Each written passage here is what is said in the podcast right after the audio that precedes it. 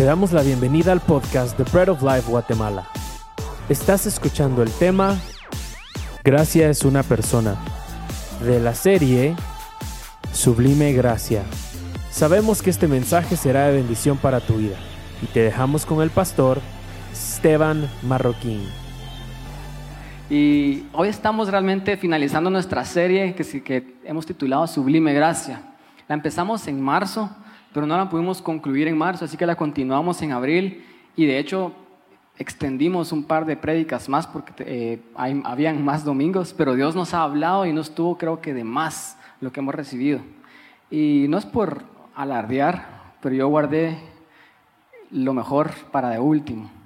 Yo guardé lo que yo creo que a mí me impactó más de cuando yo estaba estudiando esto, lo que yo recibí de Dios eh, y que realmente cambió mi percepción acerca de la gracia, yo lo guardé para hoy. Así que si ustedes vinieron hoy, ustedes están eh, privilegiados porque Dios quiere hablarles el día de hoy, Dios quiere hacer algo increíble en sus vidas. Y quiero empezar de una vez con la revelación que, que yo recibí de Dios acerca de gracia. Y quiero que me acompañen a Juan 4.8.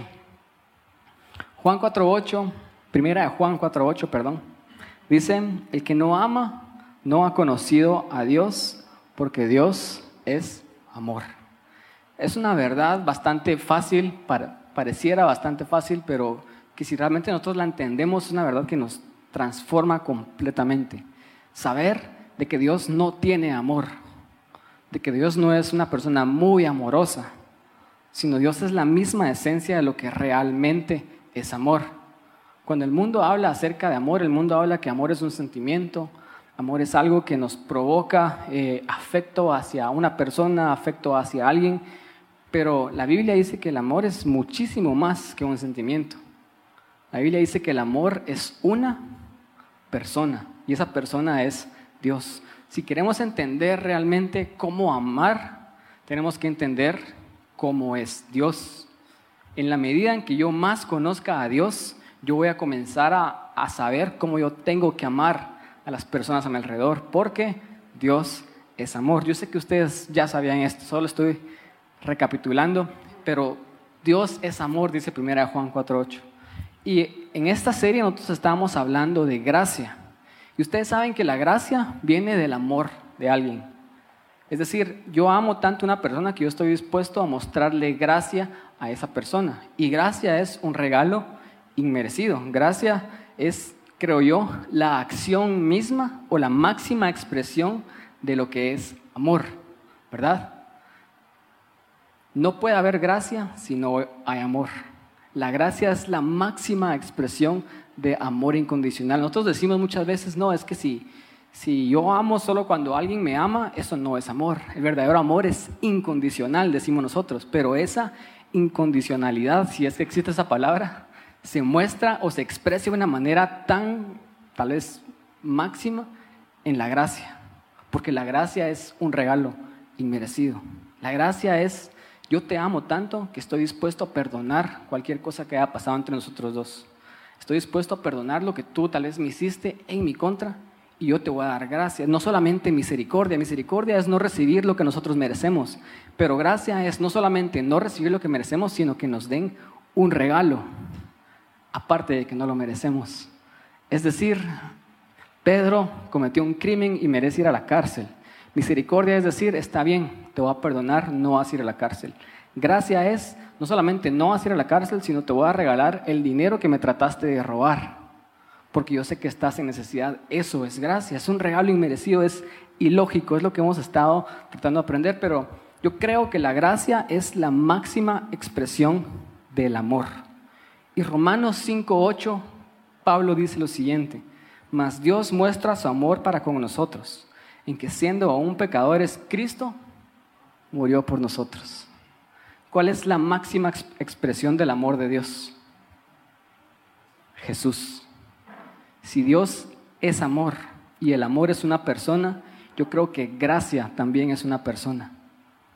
Gracia no es solamente un concepto, gracia es la persona misma de Jesús. Es decir, si la gracia es la máxima expresión del amor, Jesús es la máxima expresión de quién es Dios. Jesús literalmente es gracia. Y esa era la revelación que yo les digo que me transformó a mí. Porque gracia no es solamente un concepto, no solamente algo que nosotros leemos en un diccionario que yo puedo poner en Google y meter a la definición de lo que es gracia. Así como el amor no es solamente un concepto ni un sentimiento, sino es una persona, yo creo que la gracia también es una persona. Y se mira manifestado en la persona de Jesús. Jesús es la fuente de la gracia, es el epítome de la gracia, es la manifestación de la gracia. Jesús es gracia y la gracia es Jesús. Y ahora sí quiero que me acompañen en oración. Vamos a empezar eh, esta prédica el día de hoy que yo titulé Gracia es una persona. Quiero que cierren sus ojos y digamos, Padre Santo, te damos gracias por habernos amado tanto, Dios por haber demostrado tu amor hacia con nosotros en la persona de Jesús, Padre Santo. Porque hoy estamos entendiendo, Padre Santo, que esa gracia que tú nos diste, Dios, se manifiesta en la persona de Jesús, Dios. Y no la merecemos, Padre Santo, no podemos hacer nada para ganarla, pero aún así tú decidiste darnos esa gracia, Dios. Y hoy queremos aprender más de ti, Dios. Hoy queremos expandir nuestro conocimiento de ti, Dios, para que en la medida que conocemos en la medida que conocemos más de ti, Dios, nosotros podamos ser más como tú. Así que Señor Jesús, yo declaro que tú nos vas a hablar el día de hoy, Padre Santo, y que vamos a salir de este lugar bendecidos, Padre Santo. Vamos a salir de este lugar llenos de fuerzas, llenos de esperanzas, Padre Santo, para ir al mundo, Señor Jesús, y cumplir el propósito que tú tienes en nosotros, Padre. En el nombre de Jesús oramos. Amén.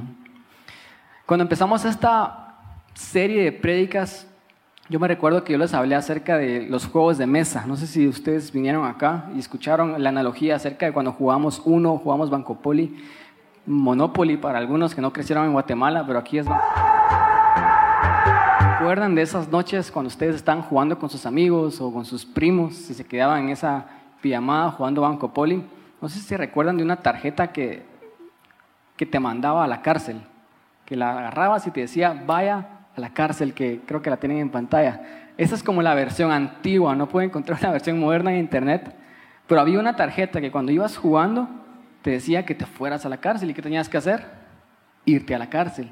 Pero había otra tarjeta que era como la que te salvaba de ir a la cárcel, porque a veces no solamente te salían la tarjeta, sino por los dados caías en la cárcel y perdías varios turnos. Y había otra tarjeta que se llamaba Salga de la cárcel.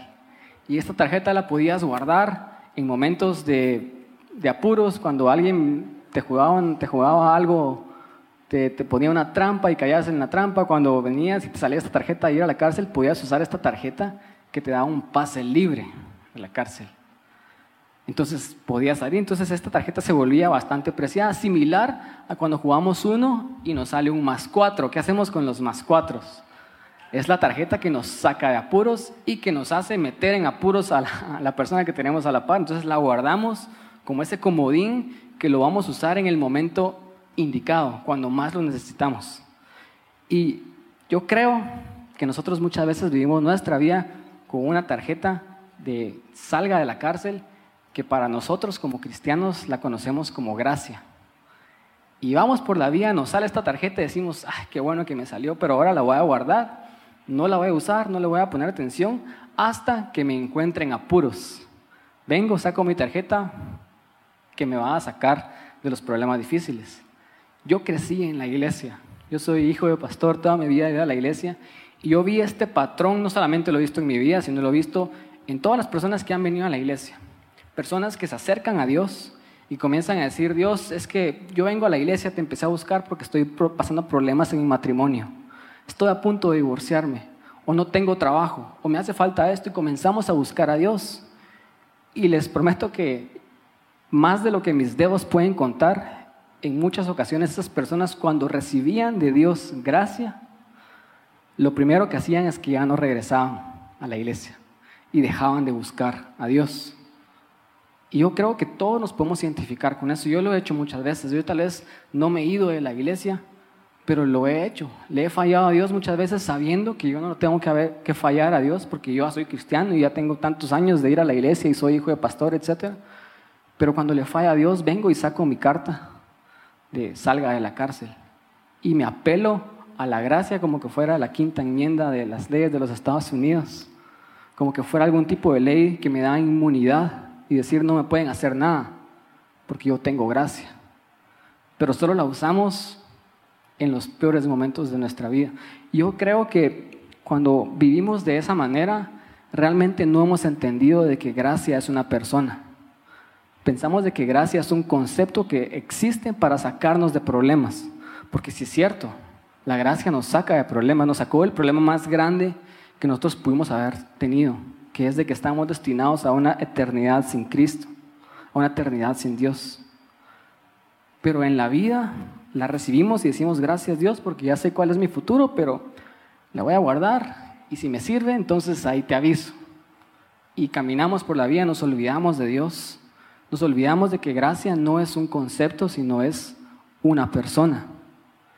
Yo nunca en la vida voy a acudir a esa persona solo cuando tengo necesidad, porque todos sabemos y tal vez todos lo hemos experimentado cuando nos llega ese mensaje en Facebook de una persona que no nos ha hablado en cinco años y nos dice hola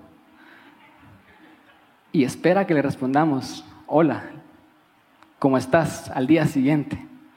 Bien, ¿y tú? Bien, aquí, al tercer día. Mira, fíjate que te quería pedir un favor. A todos nos cae mal ese tipo de mensajes, ¿o no? De la persona de que, que no tiene una relación cercana con nosotros y decimos, esto solo me habla cuando necesita algo. Tal vez nosotros hemos hecho, hemos hecho eso con otras personas. Tal vez nosotros nos hemos olvidado de que lo que tenemos con las personas es una relación de amistad y que no es saludable acudir a las personas solo cuando estamos en problemas.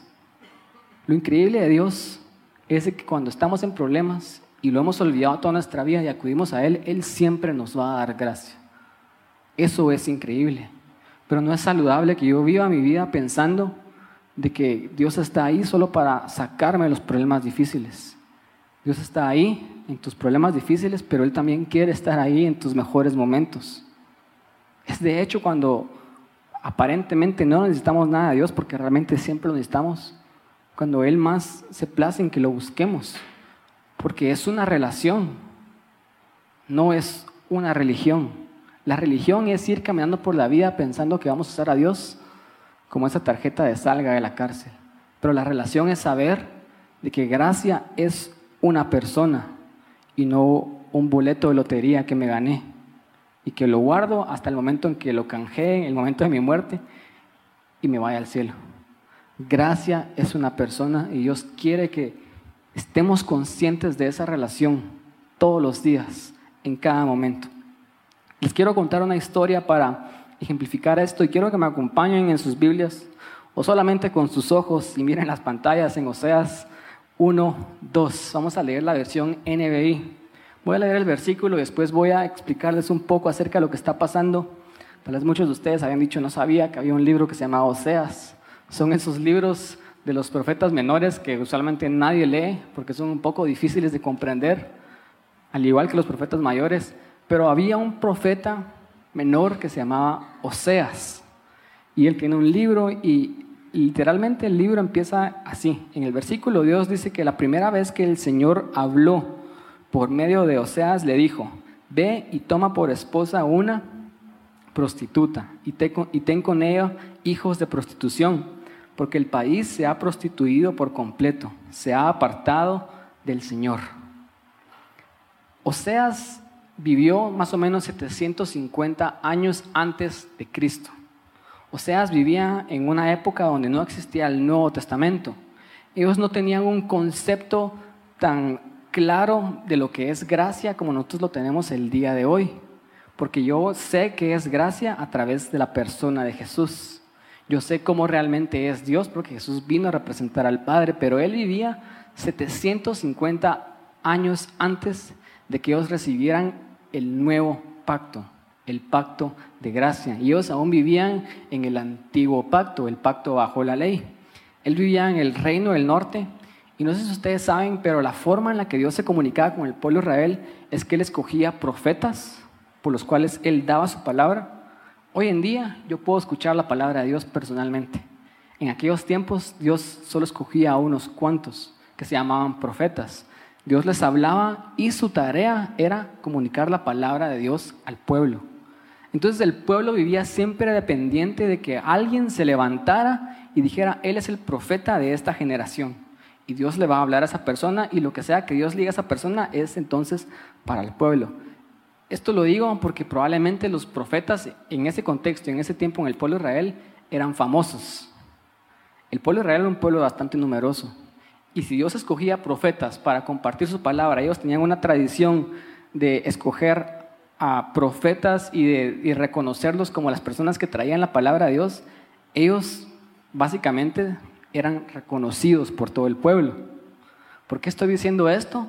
Porque Dios escogió a un profeta que se llamaba Oseas. Y él venía y él escogía a los profetas y solamente les daba una palabra, pero acompañado de la palabra muchas veces los profetas tenían que hacer una asignación. A veces tenían que ejemplificar la palabra que Dios les estaba haciendo. A veces ellos iban con reyes, ellos tenían que hacer algo definitivamente que venía acompañado con la palabra de Dios. Es decir, no solamente Dios les daba la palabra y ellos ponían un post y ahí estuvo, sino ellos hacían un trabajo. Ellos tenían que hacer acciones.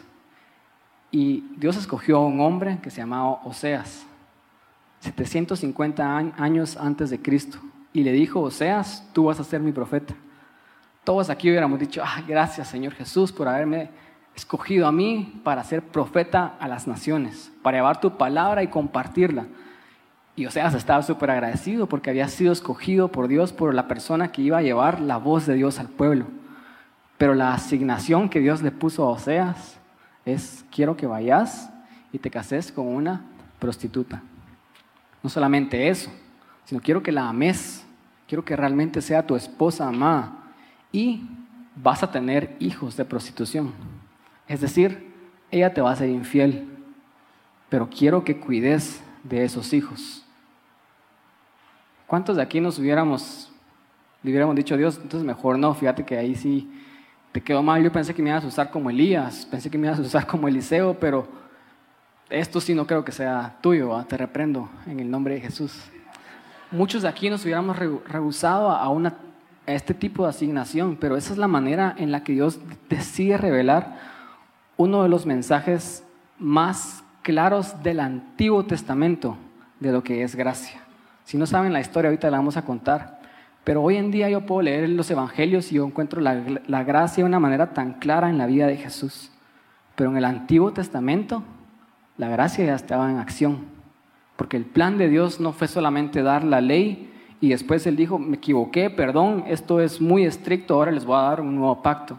El plan de Dios siempre fue dar gracia. Y 750 años antes de Jesús nosotros miramos que Él está a punto de mostrar la gracia que Él tenía en este contexto con el pueblo Israel y con nosotros. Entonces Él le dice esta asignación a, a um, Oseas y lo que pasaba en ese contexto era lo siguiente. Nosotros sabemos y hemos leído el Antiguo Testamento que el pueblo de Israel tenía una tendencia de yo creo en Dios, Dios me salva, Dios me libra, estoy bien, pero una vez empiezo a estar bien, me empiezo a desviar, empiezo a adorar a otros dioses, empiezo a hacerle infiel a Dios. Hasta que necesito otra vez de Dios, entonces clamo otra vez a Dios y Dios venía y los rescataba, los libraba, estaban bien, caminaban un par de años bien y otra vez volvían a pecar. Ese es el patrón que el pueblo de Israel sigue. Nosotros hoy, hoy en día podemos decir, el pueblo de Israel sí era bien necio, era bien duro, ellos no entendían, pero ese es la misma historia con nuestras vidas. Porque recibimos gracia a Dios y estamos implorando a Dios por esa tarjeta que nos saque de la cárcel. Él nos saca de la cárcel, Él nos libra. Y una vez estamos bien, empezamos a olvidarnos de que es una persona, que es una relación. El pueblo Israel estaba pasando por exactamente lo mismo, porque cuando Dios escogió a Oseas, Oseas vivía en una época donde el rey Jeroboam II estaba reinando y ellos estaban teniendo mucho, mucha prosperidad económica. Ellos estaban bien. Y otra vez la tendencia y el círculo vicioso de Israel es que cuando ellos estaban bien, ellos se alejaban de Dios. Ellos usaban a Dios como su tarjeta de Dios, sacame de la cárcel. Entonces ellos se encuentran en este proceso donde ellos aparentemente están bien hay prosperidad, hay abundancia. Ellos no necesitan a Dios para que los libre, Lo que ellos no sabían es que años después de Oseas, ellos iban a ser llevados cautivos nuevamente. Y Dios estaba tratando de advertirles y decirles, ustedes me necesitan no solamente en sus peores momentos, sino ustedes me necesitan en sus mejores momentos. Y es por eso que Él llama a un profeta que se llama Oseas y le dice, Oseas, quiero que te cases con una prostituta y tengas hijos de prostitución, porque el país, Israel, se ha prostituido por completo y se ha apartado del Señor. Lo que Dios, Dios estaba a punto de enseñar a través de lo que le mandó a, a Oseas hacer, es que les estaba a punto de enseñar que la relación que Oseas iba a tener con esta mujer que se llamaba Gomer, que era una prostituta y que ella lo iba a engañar muchísimas veces a él, esa era la relación que Dios se había metido voluntariamente con el pueblo Israel. Esa es la relación que nosotros tenemos con Dios. La Biblia dice que nosotros, su iglesia, somos como la esposa. Tenemos una relación de pacto. Cuando Jesús vino y murió por nosotros, Él dijo, un nuevo pacto les doy. ¿Qué es este anillo que yo tengo en mi mano? Es un pacto que yo hice con otra persona. Dios les estaba a punto de enseñarle al pueblo de Israel que lo que ellos tenían no era una religión. Es cierto, ellos tenían leyes que Él les había dado a través de Moisés, pero no era una religión. Realmente en el corazón de Dios fue siempre darles una relación. Y, esa era la revelación que Dios estaba a punto de enseñarles. Ustedes no tienen una religión y ustedes no me necesitan solo en sus peores momentos. Ustedes me necesitan en todo momento. Y lo que yo quiero con ustedes es una relación de amor. Así que Israel se ha apartado, se ha ido a otros dioses como Gomer. Israel era una prostituta. Aún así Dios decide casarse con ella. Aún así Dios decide casarse con nosotros sabiendo que hemos sido infieles a Él y sabiendo que vamos a seguir siendo infieles en el futuro. Dios le dice, ten con ella hijos de prostitución. Lo que pasó fue que Gomer, eh, perdón, Oseas, muy obedientemente, como tal vez pocos de nosotros lo hubiéramos hecho, nos hubiéramos atrevido a hacer eso. Él fue y él escogió a una prostituta, no sé cómo pasó eso, no sé si él dijo esta va a ser, o realmente él empezó esa relación con alguien, pero él fue, conoció a esta prostituta que se llamaba Gomer y de alguna manera tal vez la convenció, comenzó a tener una amistad con ella y le dijo, mira, no necesitas vivir la vida que estás viviendo, yo te voy a amar, yo te voy a cuidar, venite conmigo. Y Gomer accedió y se fue con Oseas y se casaron y dice la Biblia que tuvieron un hijo y la relación parece que estaba pasando todo bien. De repente a los años tuvieron una hija y parece que Gomer ya había cambiado, ella había dejado la prostitución por completo y ahora estaban ya en una casa tranquilos, tenían un perro, tenían un gato, tenían un jardín y ellos estaban simplemente disfrutando de la vida y de repente tienen un tercer hijo. Pero Oseas dentro de su corazón él sabe que tal vez por lo menos uno de estos tres hijos, si no es que dos o los tres, realmente no son sus hijos. Mi pista es, si ustedes leen Oseas 1, que el tercero no era su hijo. Porque cuando lo tuvo, Dios le dijo, este no es mi hijo, pero Dios dijo, Israel no son mis hijos. De alguna manera, Dios le estaba mandando a Oseas que no solamente se casara con alguien que había sido infiel en el pasado y que había tenido una vida como la que Gomer había tenido, sino le dijo, vas a tener hijos con ella y varios de tus hijos no van a ser tus hijos, pero quiero que los cuides quiero que seas un padre para ellos. Y eso es lo que Oseas comienza a hacer. Y eso es lo, que me dice acerca de nuestra relación con Dios. Es de que cuando Dios decidió casarse conmigo, cuando Él decidió venir a morir por mí y darme un nuevo pacto, Él sabía mi pasado. Él sabía las cosas que yo había hecho. Él sabía que yo era una prostituta que no necesitaba, no merecía casarme con alguien como Oseas, como Jesús. Pero aún así, Él vino, Él me escogió, Él me sacó de ese hoyo y Él se casó conmigo. Inclusive dentro de la relación, Él sabía que yo le iba a ser infiel y que yo iba a cometer pecados, que iba a fallar y que mis fallas iban a dar frutos, hijos de prostitución. Pero aún así Dios le está diciendo, yo quiero que cuides a esos hijos, o sea, así como Él está dispuesto a lidiar con mis peores fallas, con mis peores pecados, ya inclusive dentro de la relación con Dios. Si ustedes no pueden ver gracia en esta historia, entonces realmente necesitamos abrir nuestros ojos espirituales porque pensamos de que la gracia de Jesús se vino hasta el momento en el que Jesús vino a esta tierra, pero el plan original de Dios fue siempre mostrarnos gracia. Dios le estaba diciendo a Israel que lo que ellos tenían no era una religión, sino una relación, era el símil de que nosotros realmente no necesitamos vivir esta vida viniendo los domingos por la mañana, escuchando la palabra y después regresar a nuestra vida y guardarnos en nuestra billetera de nuevo nuestra tarjeta de gracia hasta el siguiente domingo o hasta que me encuentre en problemas. Yo le estaba tratando de enseñar a Israel la mayor revelación de todas, que lo que Dios quiere con nosotros y lo que quería Él con Israel era una relación íntima de esposos. Hay personas que tal vez dicen y han escuchado el concepto de la gracia y dicen la gracia es un regalo inmerecido. Quiere decir que yo puedo hacer cualquier cosa y yo solamente tengo que pedir, pedirle perdón a Dios y Él me va a perdonar. Y tal vez lo piensan y lo, lo, lo empiezan a dar vuelta en su cabeza como diciendo entonces yo puedo ir al mundo y puedo hacer esto y puedo hacer lo otro y después solo tengo que venir y pedir perdón y ya estuvo. Técnicamente así funciona la gracia, pero si pensás de esa manera, déjame decirte que no te has encontrado con la verdadera gracia, te has encontrado con un concepto, te has encontrado con una religión. Porque la gracia es entender que la gracia es una persona y la gracia es Jesús. Y Él se quiere casar conmigo y Él quiere tener esa relación de intimidad, aún sabiendo lo que yo era en el pasado, aún sabiendo que yo le iba a ser infiel en el presente, Él aún así decide estar conmigo. Eso es gracia. Es fácil realmente abusar de un principio. Como vimos en prédicas anteriores, en las reglas encontramos áreas grises. Y media vez hay una área gris, nosotros decimos, técnicamente no estoy haciendo nada malo. O sea, técnicamente no estoy engañando a mi esposa con mandar mensajitos. Técnicamente no lo estás haciendo, pero otra vez es fácil abusar de un principio, es fácil encontrar áreas grises en una doctrina, pero cuando yo entiendo que es una relación, yo no puedo abusar de ese principio porque no es un principio, es una persona.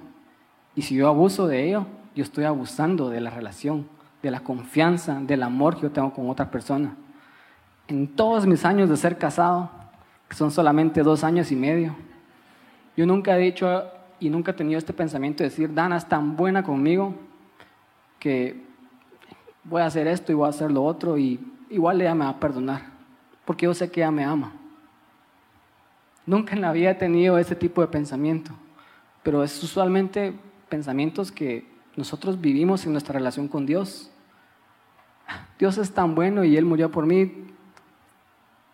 No importa que yo haga esto, ¿verdad? Porque de todas formas Él me va a perdonar. Es fácil abusar de un principio, pero cuando yo entiendo de que es una persona, entonces es muy difícil abusar de la gracia. A todo esto, mi primer punto es de que todo es acerca de una relación. Lo que Dios le estaba enseñando al pueblo de Israel es que ellos no tenían una religión que después se llamaba o llamaron judaísmo, sino ellos tenían una relación con Dios y eso es lo que Él estaba a punto de enseñarles a través de lo que mandó a hacer con Oseas. Pero esto me llega a mi siguiente punto, que es que la gracia siempre persigue esa relación. Nosotros tenemos una relación con Dios, no tenemos una religión. Si yo entiendo que la gracia es una persona, yo siempre voy a estar persiguiendo esa relación. Y la historia de Oseas no se termina ahí. Oseas, de repente tuvieron los tres hijos y de alguna manera él perdonó de que uno o dos o los tres hijos no eran de él. Él aprendió a vivir con esos hijos y los llegó a querer como que si fueran suyos. Y él dijo, está bien, Dios me mandó a hacer esto porque eso es lo que él hace con Israel. Y yo voy a cuidar de estos hijos. Ellos tal vez son hijos biológicos de otro padre, pero yo voy a ser su verdadero, Padre. Yo los voy a amar, yo los voy a cuidar. De repente parecía que todo iba bien, comer ya no había resultado embarazada, quiere decir que dejó de ser infiel, tal vez, o tal vez solo tenía cuidado, no sabemos, pero de repente parecía que todo iba bien hasta que un día Osea se levanta de su cama y voltea a ver, abre los ojos y Gomer ya no está a la par suya. Él se debe estar en el baño, se levanta, la va a buscar, no está en el baño, no está en la cocina, no está en su patio, no está en ningún lado. Y comienza a tener miedo en su corazón tal vez de que Oseas nuevamente tuvo una recaída y le volvió a ser infiel una vez más. Y viene Dios en Oseas 3.1 y le dice lo siguiente a Oseas, esta es la versión lenguaje actual. Y después de este versículo quiero que leamos la versión 60, pero solo el primer versículo vamos a leer en esta versión porque se, se lee de una manera tan clara y dice que vino la palabra de Dios a Oseas y le volvió a decir, Oseas, tu esposa te es infiel, una vez más. Tiene un amigo que es su amante, así como también los israelitas me son infieles, pues adoran a dioses falsos y comen de las ofrendas que presentan. Los israelitas se habían apartado una vez más no sé cuántas veces el pueblo de Israel se apartó de Dios, pero una vez más le estaban siendo infieles a esa relación que ellos tenían con Dios, porque es una relación. Y se habían ido tras otros dioses y comían de las ofrendas que esos dioses presentan. Que en nuestro contexto actual yo creo que es lo que nosotros hacemos cuando encontramos placer en otras cosas que sabemos que a larga instancia no nos van a llenar completamente. Tal vez encontramos placer a veces en perseguir pecados sexuales. Por unos breves minutos tal vez lo encontramos, pero después nos sentimos miserables.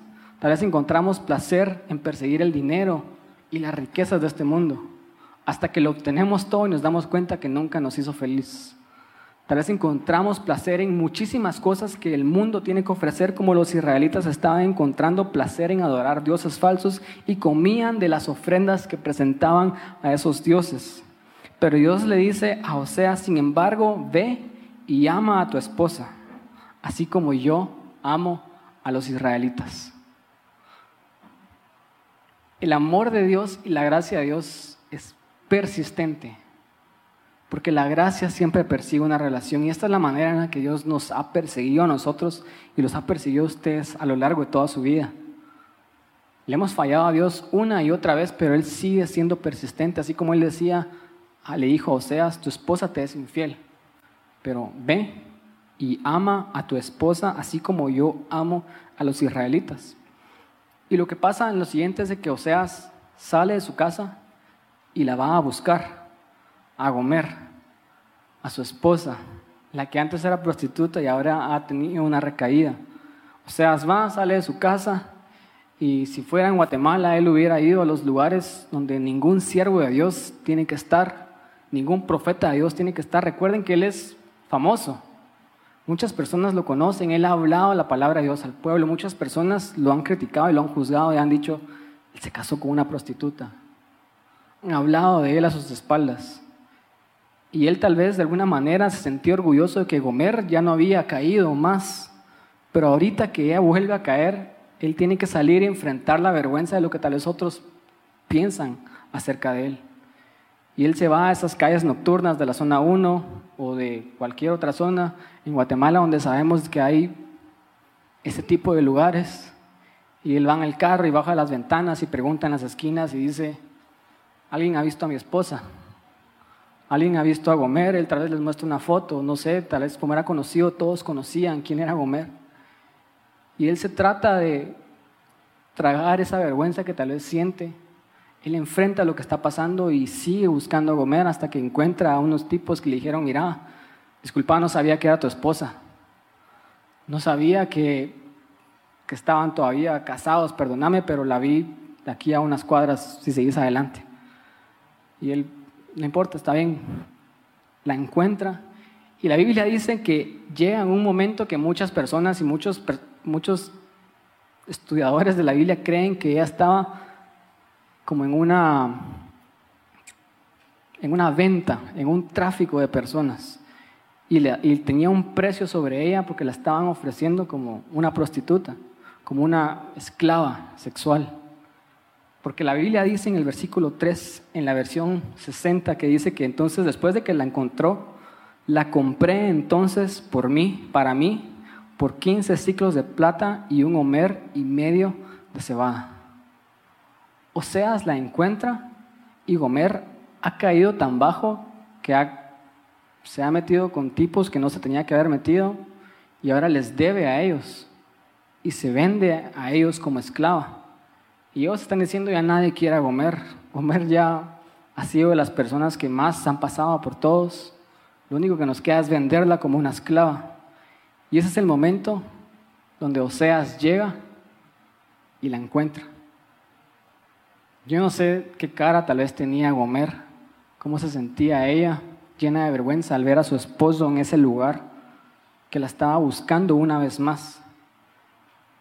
Y la compra. Ustedes saben que yo busqué lo que significa el precio por el cual Oseas compró a Gomer, que son 15 ciclos de plata, un homer y medio de cebada. Y ese era el precio que equivalía a 30 monedas de plata.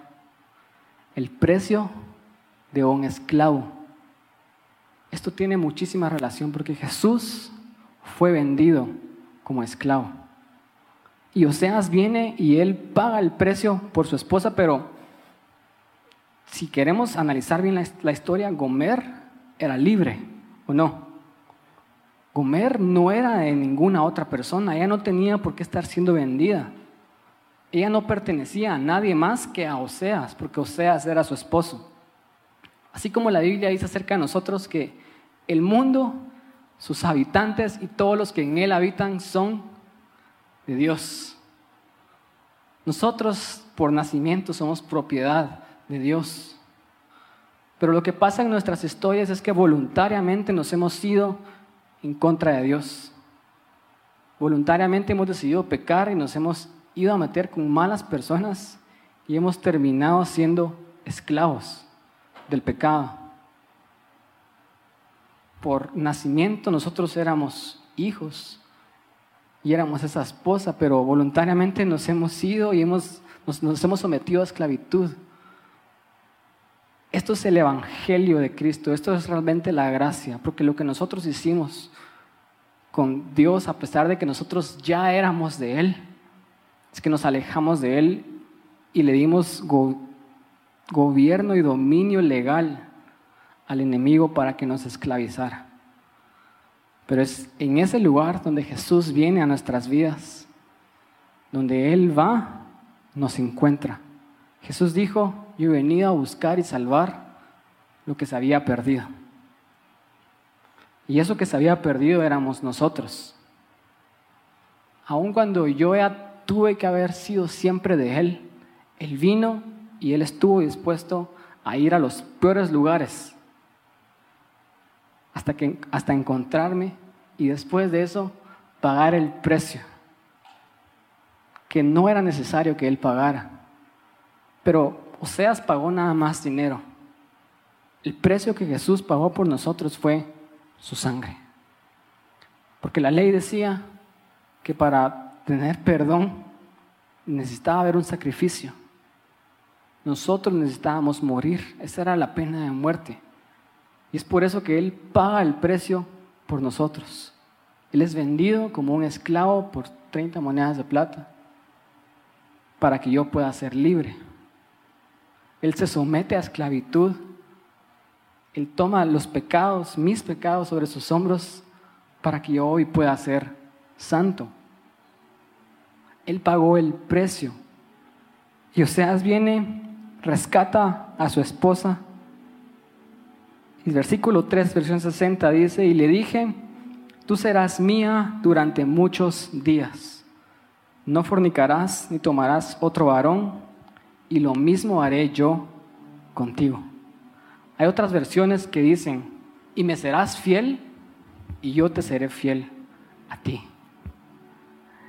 A mí me dan ganas de llorar cuando leo esto porque no solamente siempre fui alguien que no merecía el amor de Dios, Él se casó conmigo, Él decidió hacer un pacto conmigo, Él está dispuesto a lidiar con mis peores errores, con los frutos de mis fracasos y mis fallas y cuidar a mis hijos como que fueran los suyos. Y aun cuando yo me fui otra vez voluntariamente en pos de la esclavitud, en pos de las cosas que el mundo aparentemente ofrece que no traen nada bueno, aún así Él sale, me encuentra en los peores lugares y paga el precio por mí. Y una vez me ha hecho libre, una vez más, Él renueva sus votos conmigo. Él me dice, ahora me vas a ser fiel y yo te seguiré siendo fiel. En los siguientes capítulos, en el versículo 4, el versículo 5, no lo puse acá, pero Oseas de repente comienza a profetizar, comienza a hablar de que el pueblo de Israel se va a volver a Dios, se va a volver a Jehová y van a seguir y servir a su rey David. Oseas, 750 años antes de Cristo, él no conoce la palabra Cristo, él no conoce la palabra Jesús. Él está hablando de lo que él conoce y él nada más tiene esa revelación de que la salvación va a venir de la casa de David. Entonces, por eso él dice que después el pueblo de Israel va a venir y se va a volver en pos a Dios y van a seguir al rey David. Pero él no está hablando de David, él está hablando de la simiente de David, de Jesús. Esta historia no es solo una historia para el pueblo de Israel. Esta era una historia para todos nosotros. Y de cómo todos nosotros, a pesar de que nos hemos desviado una y otra vez, y de alguna manera hemos vivido una religión, Él sigue persiguiendo la relación y nos sigue buscando, nos sigue redimiendo, renueva nuestros votos y nos dice, yo te seguiré siendo fiel. La gracia persigue la relación así como Dios nos persiguió a nosotros. Oseas encontró a Gomer, la redimió y la llevó de regreso a casa.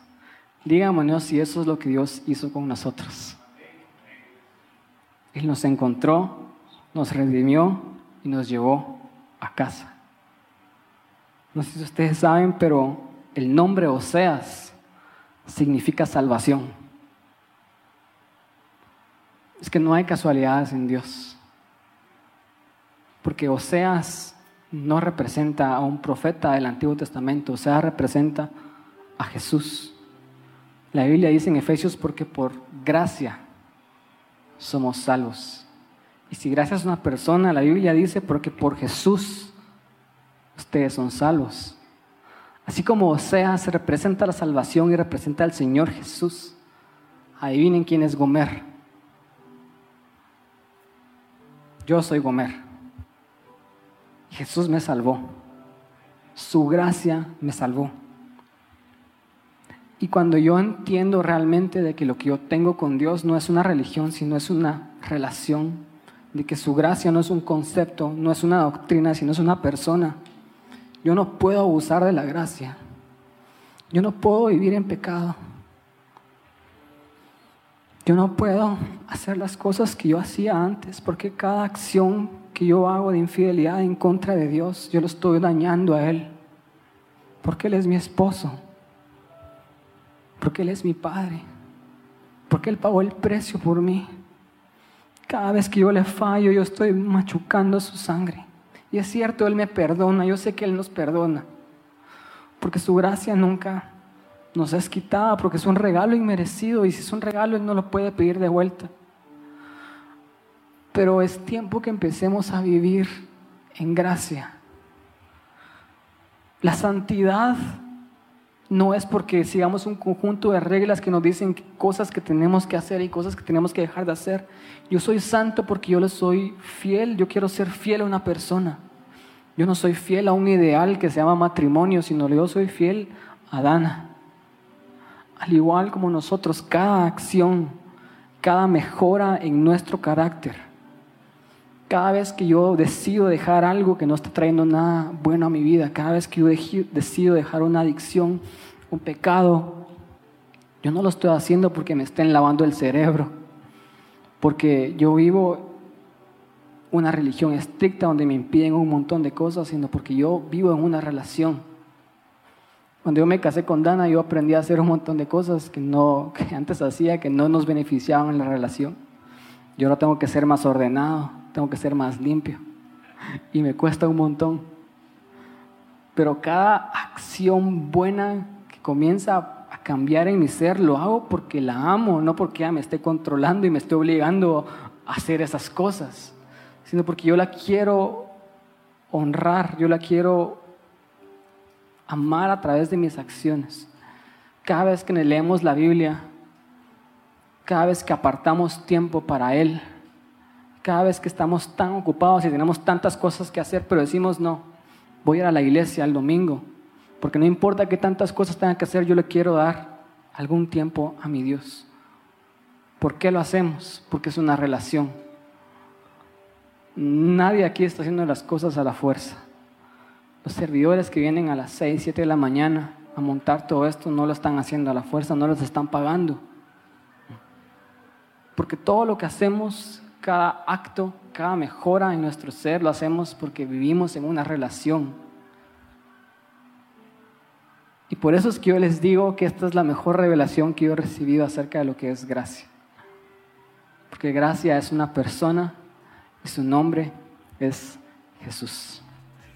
Va a pedir que nos pongamos de pie. Vamos a terminar. Si este mensaje ha sido bendición para tu vida y necesitas oración, puedes escribirnos en nuestras redes sociales o en breadoflife.com.gt.